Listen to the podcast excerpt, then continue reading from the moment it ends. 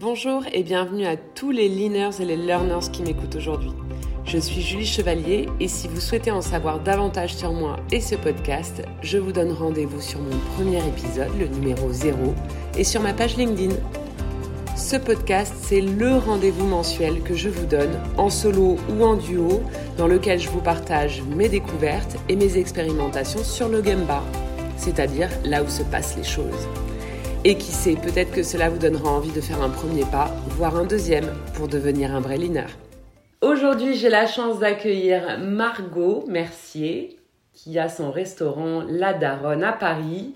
Euh, alors Margot, est-ce que tu peux nous dire un peu qui tu es, te présenter pour les gens qui ne te connaîtraient pas encore et qui connaîtraient pas La Daronne? Salut Julie, salut à tous. Euh, c'est assez compliqué comme ça de se décrire, je trouve, d'un coup, mais du coup, je vais raconter un petit peu mon parcours. Donc, euh, j'ai commencé par faire une école hôtelière, puis euh, une école de commerce. Et maintenant, donc, j'ai un restaurant qui s'appelle La Daronne Restaurant. Vous pouvez aller le suivre sur Insta, n'hésitez pas. Et euh, j'ai un deuxième restaurant qui va ouvrir dans le 6e arrondissement en septembre, qui va s'appeler Source. La Daronne, c'est vraiment un restaurant bistronomique Source, on est sur un restaurant gastronomique, donc c'est vraiment un nouveau challenge.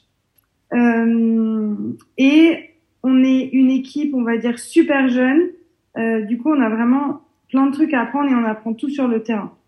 Et toi, tu as quel âge, Margot? Je vais avoir 25 ans. Ah ouais, donc... Je de l'équipe. 25 ans, euh, deux restaurants à ton actif, enfin un et bientôt deux, du coup. Ouais, exactement. Et en fait, c'est en, c'est en faisant l'école de commerce que j'ai monté la Daronne. Et on peut voir que quand même, il y a un, un choc entre euh, la sortie de l'école de commerce et euh, monter un restaurant, rentrer dans la vie active comme ça.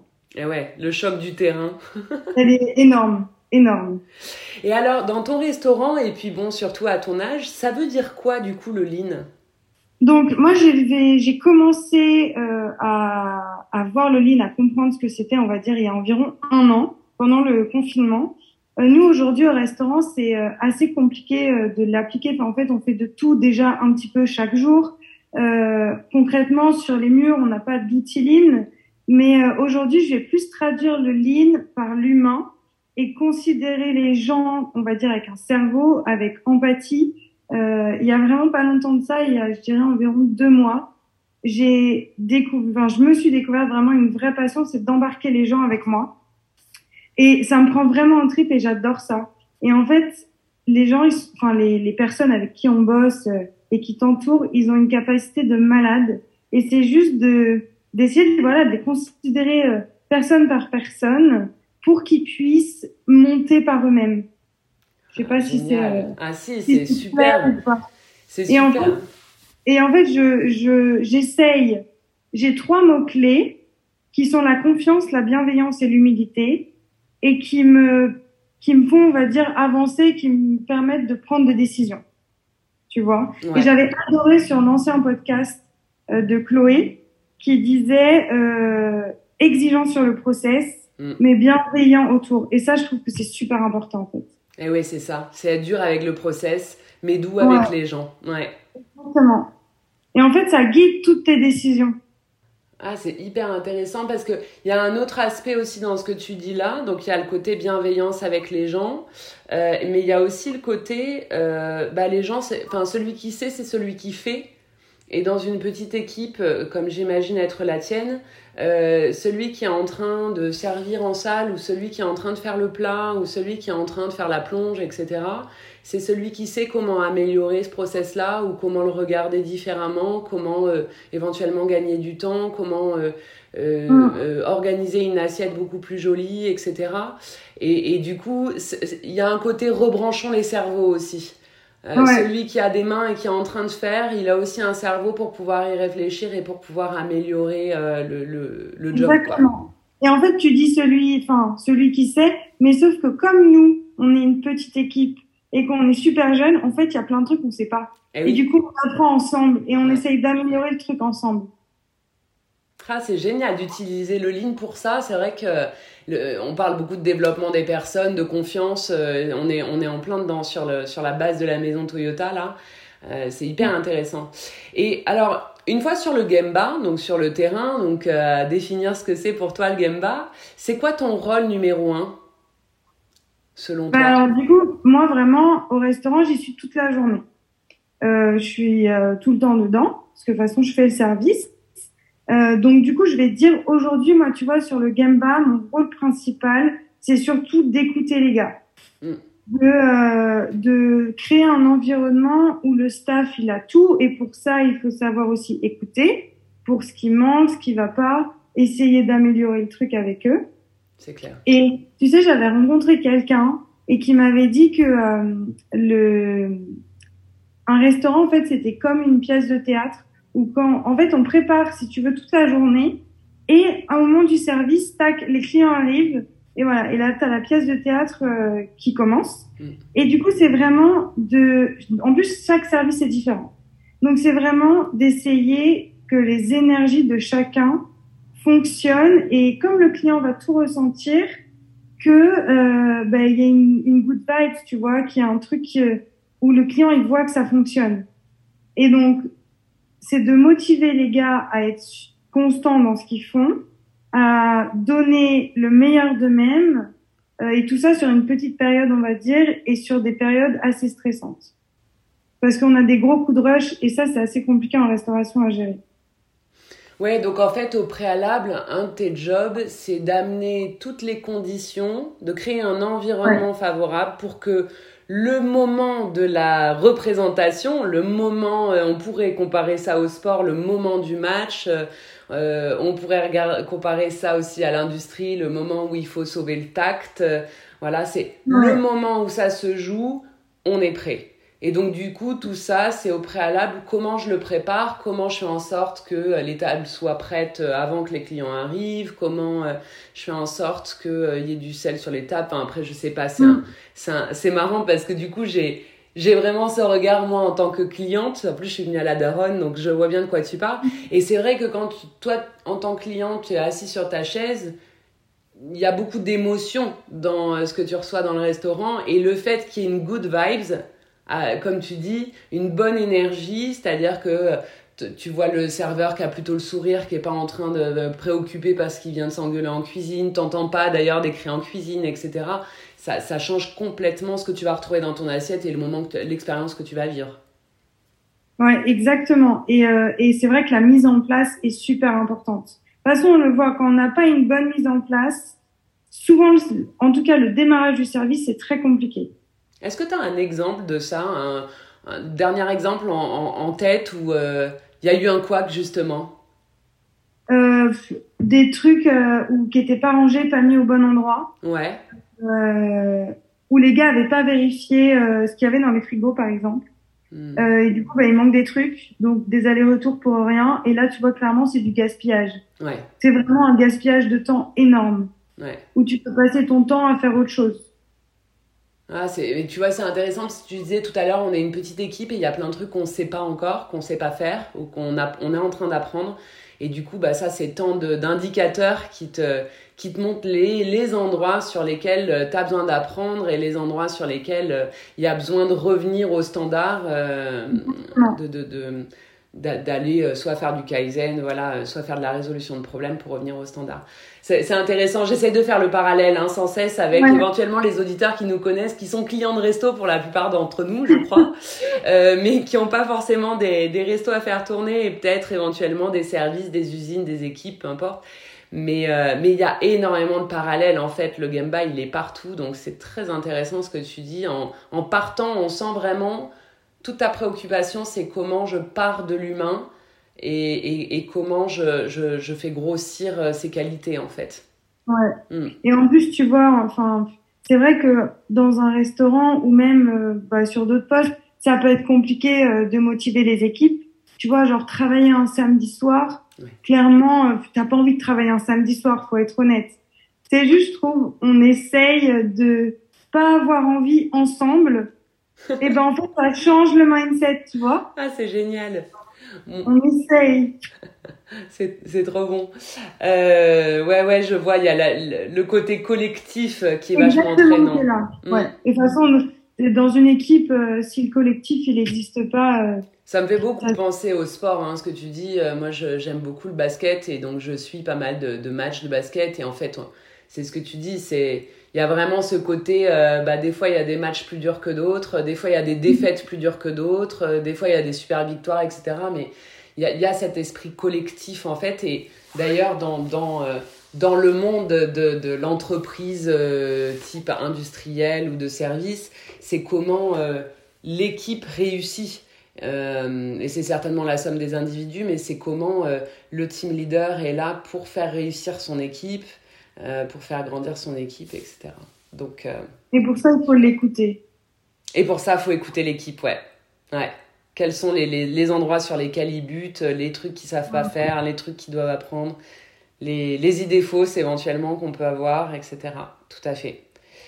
une autre question, du coup, comment tu... Si on revient à tes collaborateurs, moi je me demandais, tiens, euh, quand ils sont en difficulté, quand tu as un collaborateur en difficulté, comment tu réagis? Alors bon, nous, tu vois, on est encore bah, on est une petite équipe. On est cinq et en septembre, on va être neuf. Euh, et tu vois, tout sur tout ce qui va être technique, c'est-à-dire euh, technique de cuisine, etc. Mm. Les gars vont plus s'adresser au chef mm. et ses conseils, etc.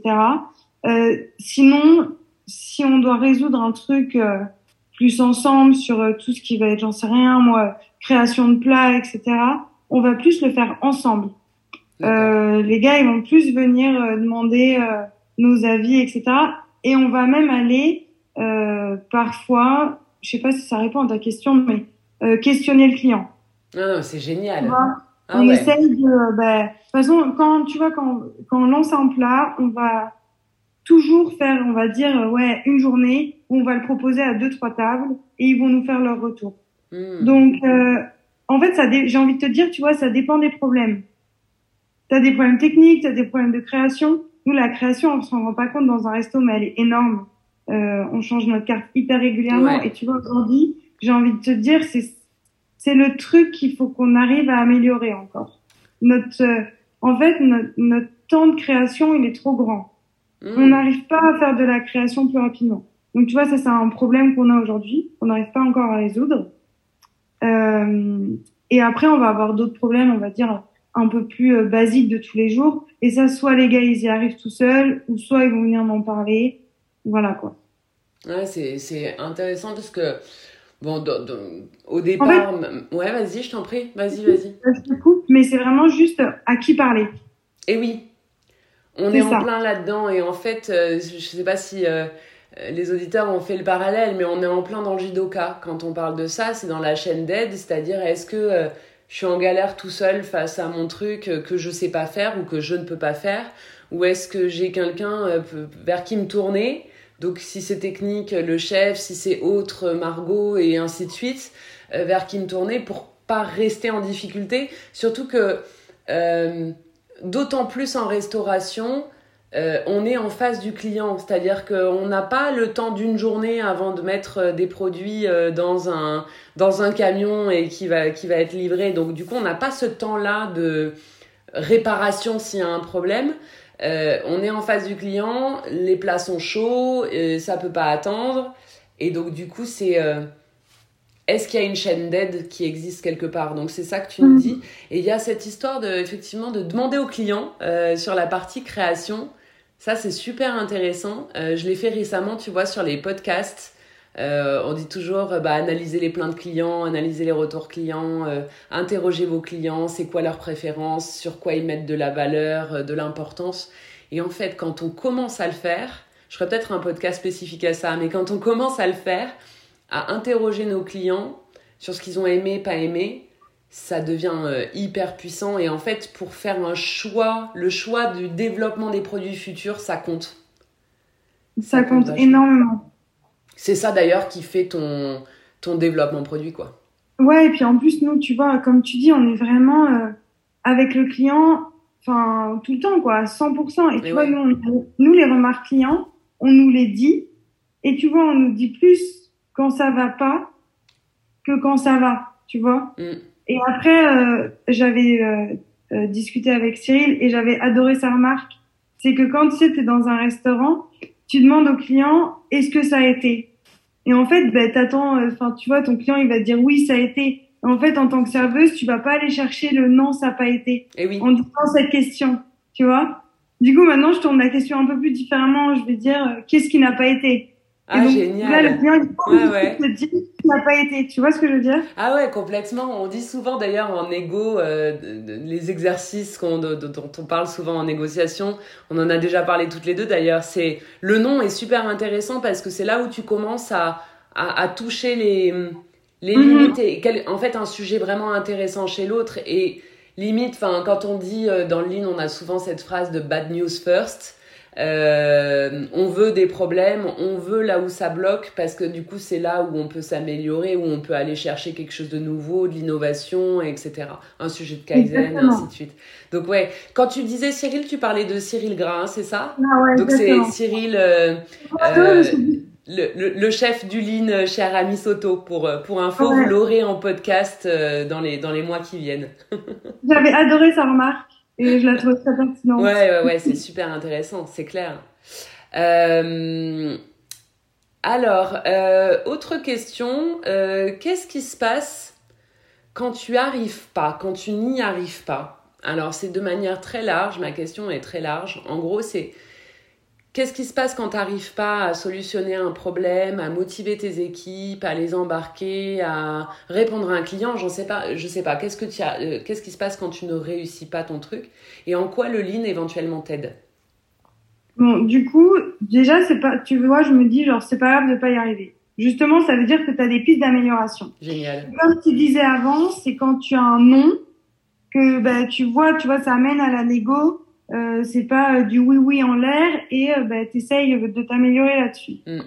Et ensuite, euh, je dirais plus, c'est plus de faire tout petit à petit, genre vraiment décomposer les étapes et de faire step by step, mais vraiment un truc super décomposé. Et en fait, tu te rends compte que la toute petite étape, elle est facilement franchissable. Mais si tu fais plein de petites étapes, ben en fait, à la fin, tu vas arriver à ce que tu n'arrivais pas à faire. Est-ce que tu as un exemple là, pour nous donner un peu de, tu vois, de matière, de concret pour, pour décrire ce que tu es en train d'expliquer? Euh, Est-ce que j'ai un exemple? Je dirais bah, encore euh, dans la création euh, de plats. De plats. Tu vois, au lieu de se dire on va tout changer d'un coup, eh ben non, on va peut-être juste changer la sauce d'abord. Parce qu'on, hmm. tu vois, juste vraiment des petits détails et au final, tu dis, bon, bah, je vais changer la sauce. Après, tu vas te dire, ah, bah, je vais changer la viande. Et au final, après, tu as un nouveau plat. Ouais. Au lieu de se dire, je vais tout changer. Et au final, quand on change tout, bah, on n'y arrive pas. ouais, ouais, tu fais du petit pas en fait. C'est de l'amélioration par petit pas et tu touches euh, une fonctionnalité à la fois plutôt que de révolutionner tout le produit. C'est marrant, ça me fait penser un peu à ce que fait Apple. Euh, dans le sens où on a un produit, euh, en l'occurrence l'iPhone, le téléphone, et il y a des évolutions sur lesquelles ils vont toucher euh, le, l'appareil photo, améliorer la qualité de la photo, ils vont rajouter des apps et ainsi de suite. Mais le produit en tant que tel ne change pas. Ouais, pas, bon, après, tu vois aussi, sinon, ce qu'on fait, c'est que, bon, on a un plat à changer, on va tout, on change tout d'un coup, mm. mais c'est sûr que quand on change tout d'un coup une première fois, il y a des trucs, ça va pas.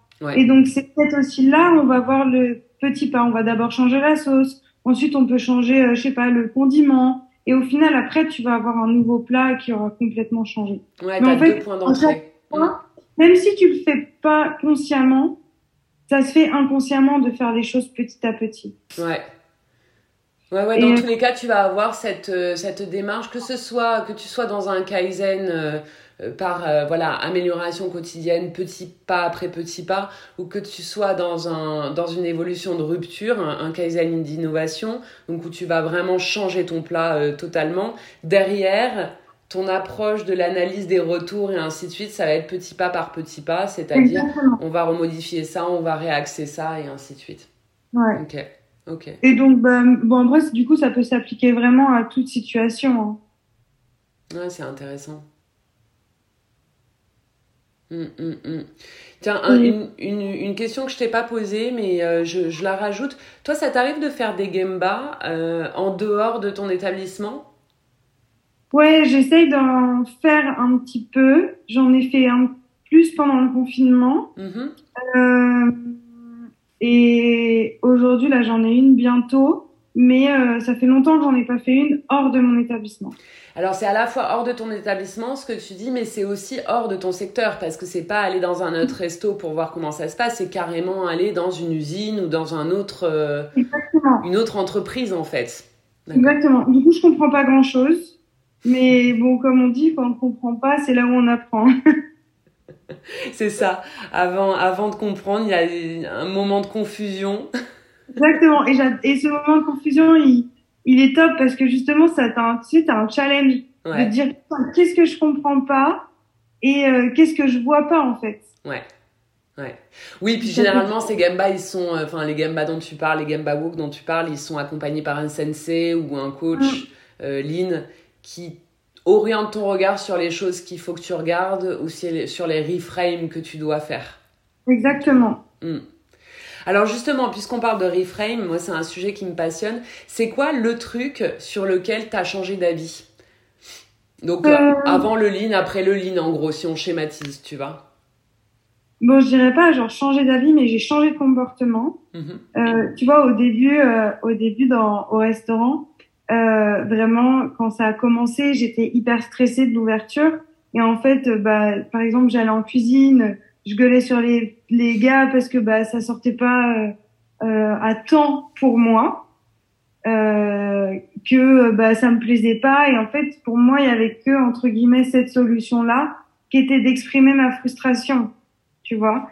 Et aujourd'hui, on va dire que j'ai un peu changé. Bon, je suis pas parfaite à 100% parce que tu sais, t'as toujours des fois tes frustrations qui reviennent et qui et du coup t'as envie d'exploser, mais tu sais que au final c'est pas le bon comportement à avoir et, Hmm. et de faire ça, ça va rien. En fait, tu te rends compte que ça change rien. Et du coup, c'est vraiment là où j'ai plus axé quelque chose euh, de plus bienveillant, euh, plus dans la confiance, être à l'écoute. Euh, et en fait, tu vois que ça fonctionne beaucoup mieux. Et c'est comme bah, disait Chloé, c'est être exigeant sur le process, Ouais. Mais dans la bienveillance. Et en fait, c'est vraiment un équilibre à avoir. Et ouais, ouais, ouais, c'est, Voilà.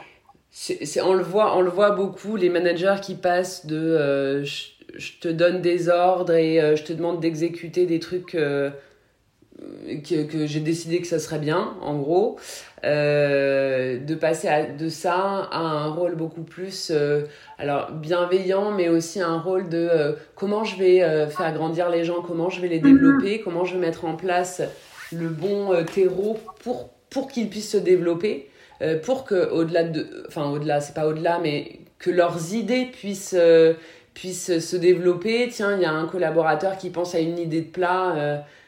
Euh, et ben pourquoi pas la tester, etc.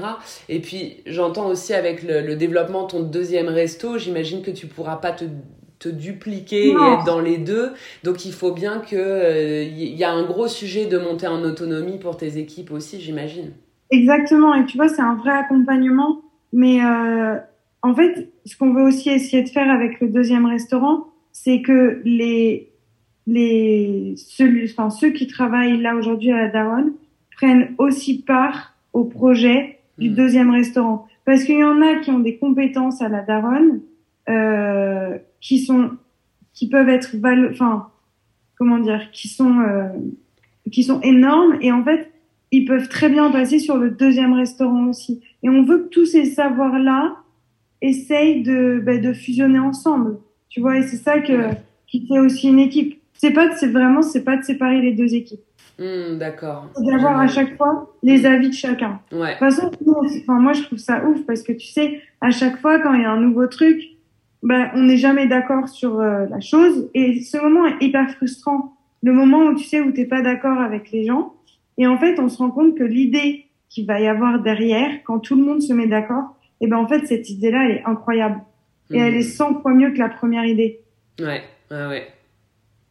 Ouais, c'est hyper puissant parce que du coup, c'est la, c'est la discussion en fait, c'est d'avoir des discussions intéressantes avec les gens et des fois, ça peut être des débats, effectivement, des Mhm. débats d'idées, des changements d'avis, des, euh, des façons de voir le problème différemment aussi, tu Mhm. vois.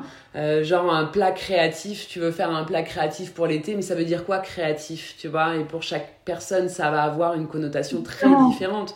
Donc du coup, c'est, je, je vois bien, ça, c'est vachement intéressant. C'est trop drôle parce que vraiment, juste avant, là, j'écoutais, enfin, j'étais dans le métro et j'écoutais un podcast sur une nana qui, euh, en fait, qui est anthropologue et qui met en lien tout ce qui se passe dans la nature, les dialogues avec les animaux, etc., Mhm. et le monde de l'entreprise, et qui fait un parallèle entre les deux.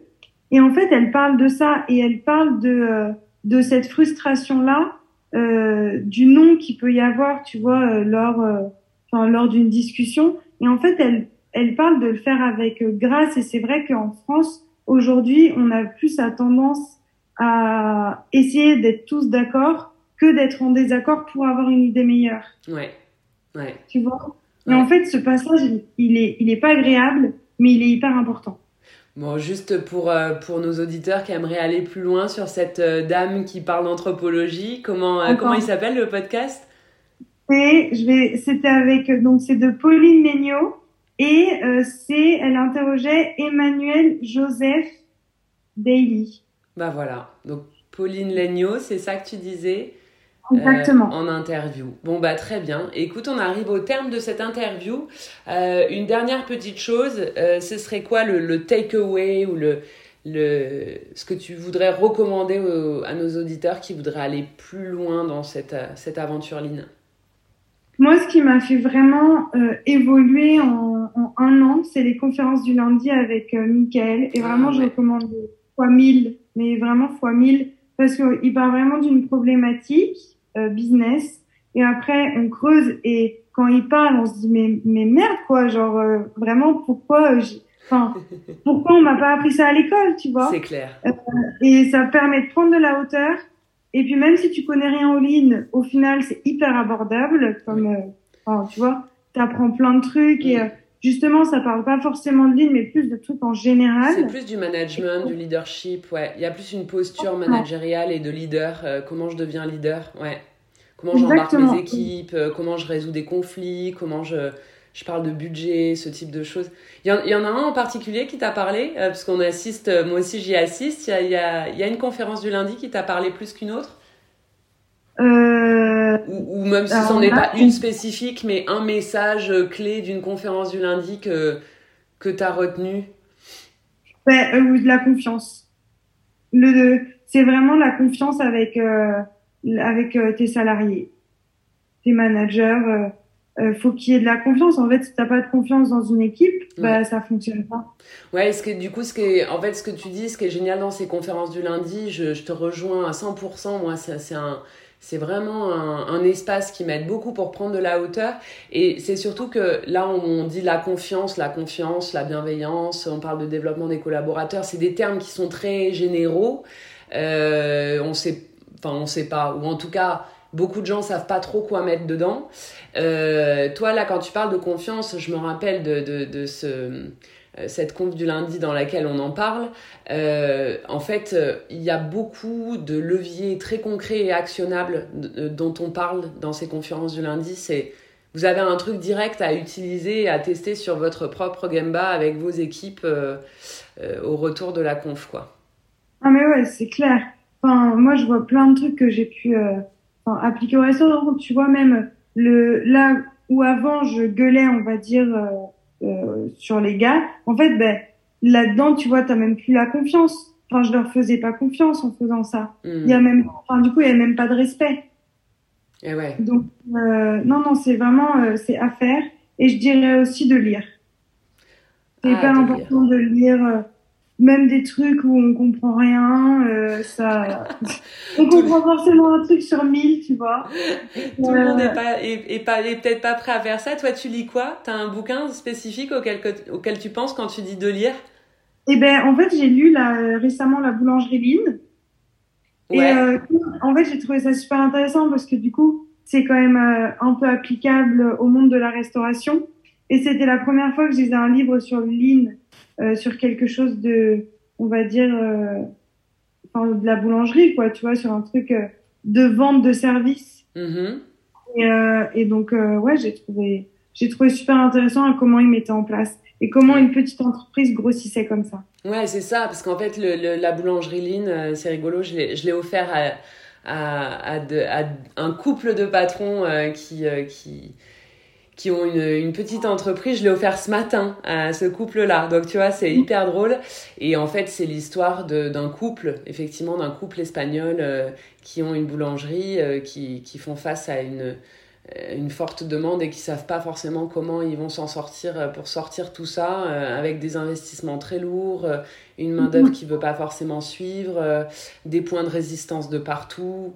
Euh, et, des coûts exorbitants euh, qui, qui, qui, explosent de tous les côtés. Et en fait, ils vont décider voilà, de, se, de se mettre au ligne ou en tout cas de, de, de s'y intéresser et de commencer à appliquer un certain nombre d'outils, de pratiques, de, euh, de principes philosophiques qui vont guider leur choix. C'est hyper abordable. Hein. C'est hyper abordable, en termes de compréhension, c'est vachement. On n'a vraiment pas besoin de faire du lean à, à haut niveau pour, pour, le, pour capter le truc, quoi. C'est un bon début, je trouve. Ouais. Bon, bah écoute, génial, Margot, c'était super, ces 30 minutes avec toi. Euh, et ben écoute, je te dis euh, à une prochaine fois pour que tu nous parles de la source, une fois que tu auras tes deux restaurants. Et puis du coup, alors rendez-vous à la Daronne, c'est dans le quatrième arrondissement de Paris, c'est ça? Deuxième, excusez-moi. Deuxième arrondissement de Paris. J'y suis allée, c'est fabuleux. Euh, je sais pas si tu fais encore... Euh, euh, mince, c'était quoi Le chou euh... Non, je le fais plus, mais on a plein d'autres Il y a plein d'autres trucs extraordinaires qui sont euh, vos créas, donc euh, tant mieux parce que c'est vraiment des produits de qualité et de saison, c'est délicieux, c'est bien fait et c'est sain. Et puis du coup, en septembre, pour la source, qui sera à quel endroit, tu as dit? Dans le 6e arrondissement, entre Boulevard Saint-Germain et rue de Bussy. Génial, en plus c'est vraiment très central, donc le top. Exactement. Merci beaucoup Margot en tout cas. Merci Julie, ciao. Salut.